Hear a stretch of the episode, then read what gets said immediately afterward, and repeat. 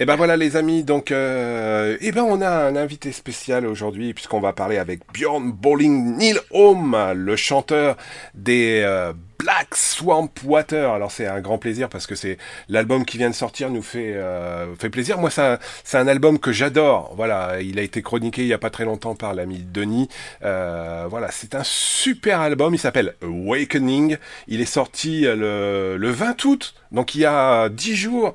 Et puis le groupe vient juste de faire euh, euh, un concert, voire même deux. On va en parler avec Bjorn. So Bjorn, thank you so much to accepting my invitation. It's a great pleasure to uh, speak with you about this new release we call Awakening.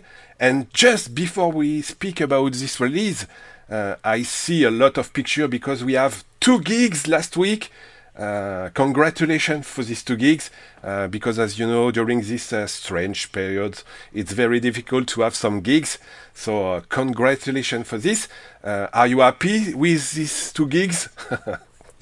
Merci beaucoup, Olivier. I am very thrilled about the two gigs and uh, the release of our album. It's uh, it's been a long time coming. Um, also with the concerts because of Corona lockdown. So finally being out there and playing concerts again is just a great pleasure. So, and uh, I think having us, uh, having me on, on, on your show, it's always uh, very nice to to talk to somebody who who are interested in our music. So thank you very much.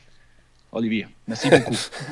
bah voilà, oh, bah, merci. merci. Uh, in Swedish, is stack. In Danish, I don't know. it's it's pretty much the same. Tack also works in Danish. voilà. Et eh ben écoutez, on a commencé avec Björn, on a parlé du concert. Ils viennent de faire deux concerts. Alors comme il le dit, c'était très compliqué d'avoir des, des, des, dates et puis encore plus de jouer. Et puis euh, donc l'album a mis beaucoup de temps pour sortir. Awakening, on va en parler euh, avec lui dans un instant. Mais en tout cas, ils sont très contents d'avoir euh, bah, d'avoir pu sortir ce disque. Björn, we come back to uh, Awakening with on uh, released on the 20th of August since uh, maybe 10 days now. I see a lot of uh, beautiful feedback for this release. Uh, I think you see the same like me, uh, for sure. Um, you and the band are very happy with the feedback uh, provided by the fans. Definitely, yes. It, it's. Uh, there, there have been great reviews uh, already, and, and we are very happy for that. Obviously, uh, it's also an album that we are really proud of. Um, we think it's it's it's come out really nicely. Um, so so it's it's just great that people appreciate the the music and what we put into it so far. So for that we are we are very very uh, happy and grateful. Definitely, yeah. Voilà, bah donc l'album est sorti euh, le 20 août. Alors on va en parler parce qu'il y a d'autres releases aussi. Euh, donc comme le dit Björn, moi j'ai lu euh, beaucoup de chroniques. Il y en a une d'ailleurs sur le site Vinyl Time. Hein, vous pouvez aller lire la chronique et la review de, de cet album fait par Denis. C'est vraiment un très très bon album. Il y a neuf titres là-dedans et puis comme il dit, ils sont très contents du, du, résultat final. Björn, some funny stuff with your release. I have a funny question because Um, in fact, Black Swamp Water comes each time on August. Uh, the first one, chapter one, is came on the 26th of August 2016. Distant Thunder is come back on 24 of August 2080s, and now uh, Awakening is come back on the f- uh, 3rd of August uh, 2021, uh, three years after. So August, it's a good month for Black for Black Swamp Water. yes, it, apparently so. It's uh, no, it, it's we we have a, a record uh, company and uh, our our uh, record company they they think that uh, it's a good time of year to to uh, get new mu- music out. And and it has just turned out that way that we had finished recording and all the mixing and mastering had been done and stuff like that. And so August just turns out to be a, a sort of a, a, natural month for us to to release our new music. So it's not that we, it's not that that it's exclusively August for now and forever, but uh, it's just turned that out that way. Bah voilà. Donc le, le, petit point un petit peu marrant, donc c'est leur troisième album, hein, Awakening. Il est sorti donc euh, le, le, 20 août. Euh, Distant Thunder, qui était l'album d'avant, il était sorti donc le 24 août 2018. Et Chapter One, le premier release, était sorti, vous l'avez compris, un 26 août 2016. Donc euh, bah, l'idée c'était est-ce que c'est un bon mois pour euh, pour Black Water de sortir des albums? Bah, Oui, mais c'est surtout parce que la maison de disques Mighty Music, pour le coup, pense que c'est effectivement la bonne période pour sortir album. D'ailleurs, on va en parler tout de suite parce que ce Awakening, il fait 9 titres euh, et il y a une reprise à l'intérieur. Euh, Bjorn, your new release have nine songs with uh, one cover from uh, Black Sabbath. Uh, before we speak about this cover, uh, I would like to come back with the energy, with the sounds of of this release, Awakening. And when I receive this this promo by Mighty, for sure, I see mm, this is the same like uh, Down, and uh, the uh, color and the music turn to uh, like a song that it's one of my favorite of uh, Down with Stone, Stone the Crow, and uh, I think Black Swamp Water is a little bit similar with this atmosphere, with the sounds. Sometimes it's very catchy, sometimes it's very heavy, sometimes it's more southern rock, classic rock. Uh, you have different uh, approach when we listen this uh, awakening. This is the same feeling that you have, and maybe Dawn it's one of your uh, favorite um, uh, album because I know uh, that uh, you you are some fans of Corrosion of Conformity, and uh, maybe this is uh, not equal but makes the same.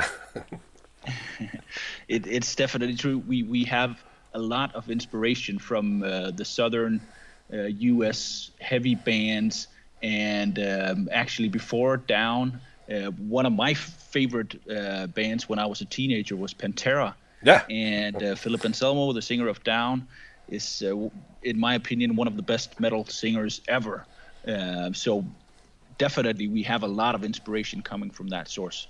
Uh, and Stone the Crow is one of the, their best songs, in my, in my opinion, too. So the influence is definitely there. But but the same as the same as with Down, we, we try to do different stuff we don't just uh, want to sound one way. We want to sort of uh, spread it out and sometimes sound very heavy, heavy, and other times we want to sound very uh, southern, uh, rocky, and uh, and and uh, and sometimes just it's just hard rock. So so we have these different approaches um, to our music. But down is definitely a very heavy influence on us.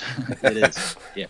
Ben voilà, comme le dit bien. Alors, l'idée, effectivement, euh, quand j'ai écouté cet album la première fois, je me suis dit, waouh, ça a des petits goûts de Down. Si vous connaissez le morceau euh, Stone the Crow de l'album Nola, eh ben, vous allez le réécouter. Et puis, quand vous écoutez euh, le Black Swamp Water, c'est la même chose. Il y a la même énergie, il y a la même feeling. Et puis, il y a des, il y a ces sons très différent. Et comme le dit Bjorn, hein, c'est bah oui, il est fan de Pantera, il est fan de Phil Anselmo, et euh, on retrouve un petit peu cette chose-là. Et comme il le dit, ils ont composé avec euh, tout ce euh, son sud-américain et pour dire voilà, on va essayer d'en faire quelque chose à notre sauce pour le coup. nine songs, Bjorn just few words regarding this uh, this song because uh, three years uh, to build a new um, a new record it's a little bit difficult I, for sure and uh, just uh, for the listener can you introduce how to the band work to create uh, these eight songs and of, and of course to, to, to, to take this cover of Black Sabbath uh, yeah, it, has been a it's been different. Uh, it's been different from the first two albums in many ways, actually. Uh, the first very big difference is that uh, two years ago, our previous guitarist Martin left the band. He wanted to to uh, try different stuff and play different music, so we we uh, uh, we sort of split as friends with Martin. But that also meant that we had to introduce a new guitar player, Thomas, two years ago, and the songs that we had started writing with Martin. Um, we we left them behind. We didn't do any of those. And then Thomas came along, and we uh, he had a lot of creative input, and he's a great guitar player. So so. so in that way, it uh, it uh, it really came came out nicely. The, the his creative influence uh, and he his uh, sort of fingerprint on our creative uh, material here is is very big. Mm. So in that way, uh, it's been a different process this time. Um, and the cover, uh, we we decided on on on uh, recording a cover. Um, uh, because we've done a lot of covers over the years that we played at concerts, and, and this time we, we wanted to do a cover, and and this is the compromise that everybody could, could agree on. Children of the Grave. We think it's a great song, and yeah, yeah. that's it. That's it. yeah. I have to translate now. Euh, voilà, bah, comme il l'a dit, euh, Björn, hein, il y avait donc euh, avant un autre guitariste sur les deux premiers albums, qui était Martin, qui sont restés en, très bon contact ensemble.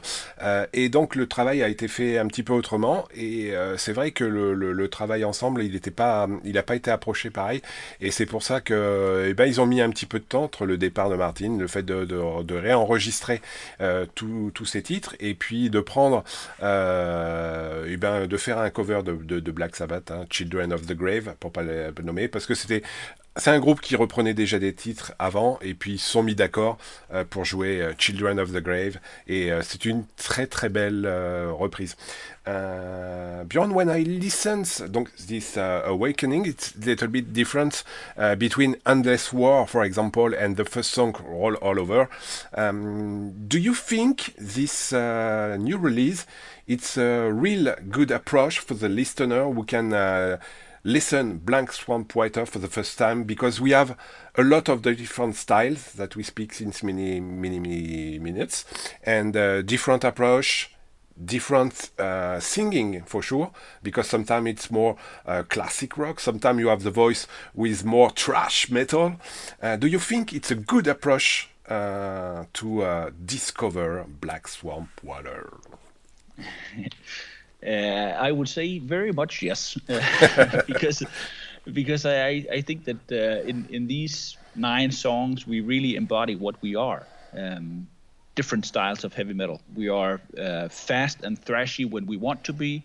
We are southern when we want to be, and we're uh, more classic hard rock when we want to be. So in that way, I think it, it's a really um, good good um, way of, of showcasing showcasing us.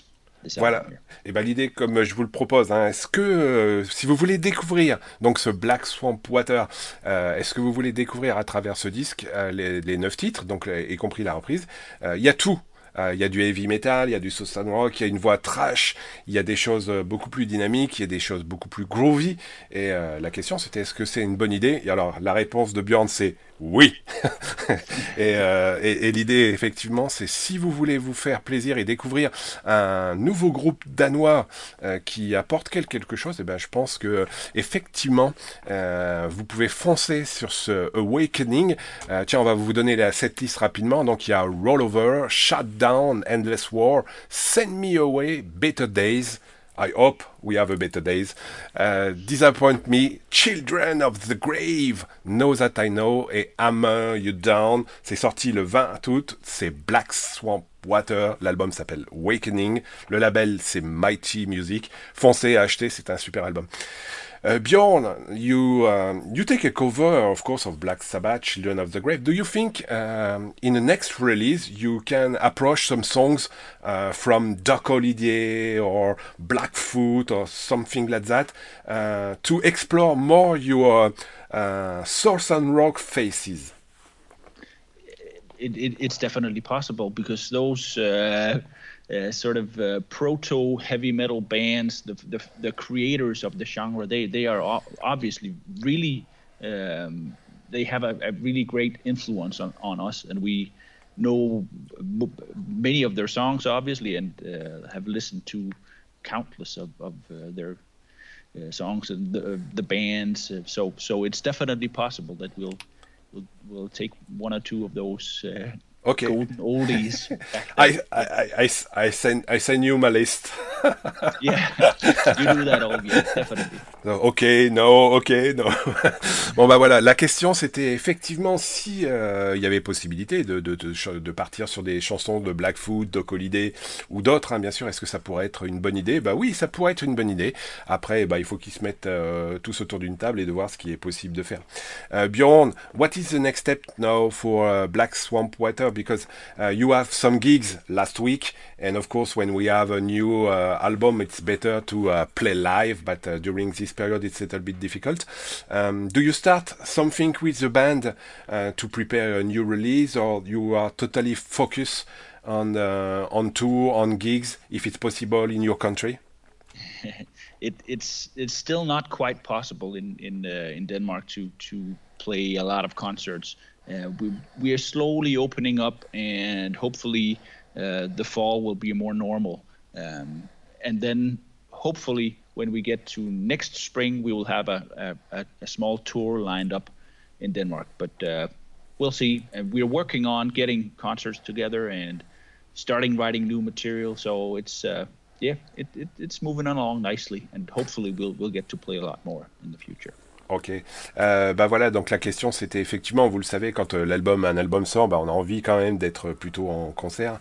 Euh, là, la difficulté au Danemark, c'est comme en France, hein, les, concerts c'est très très difficile, euh, donc ça va être euh, pas simple de faire quelques dates. en tout cas, bah voilà, s'ils ont la possibilité de faire des dates, ils en feront. Ils travaillent sur du, sur des nouveaux titres, et puis on espère avoir bah, bientôt quelques quelques nouveautés.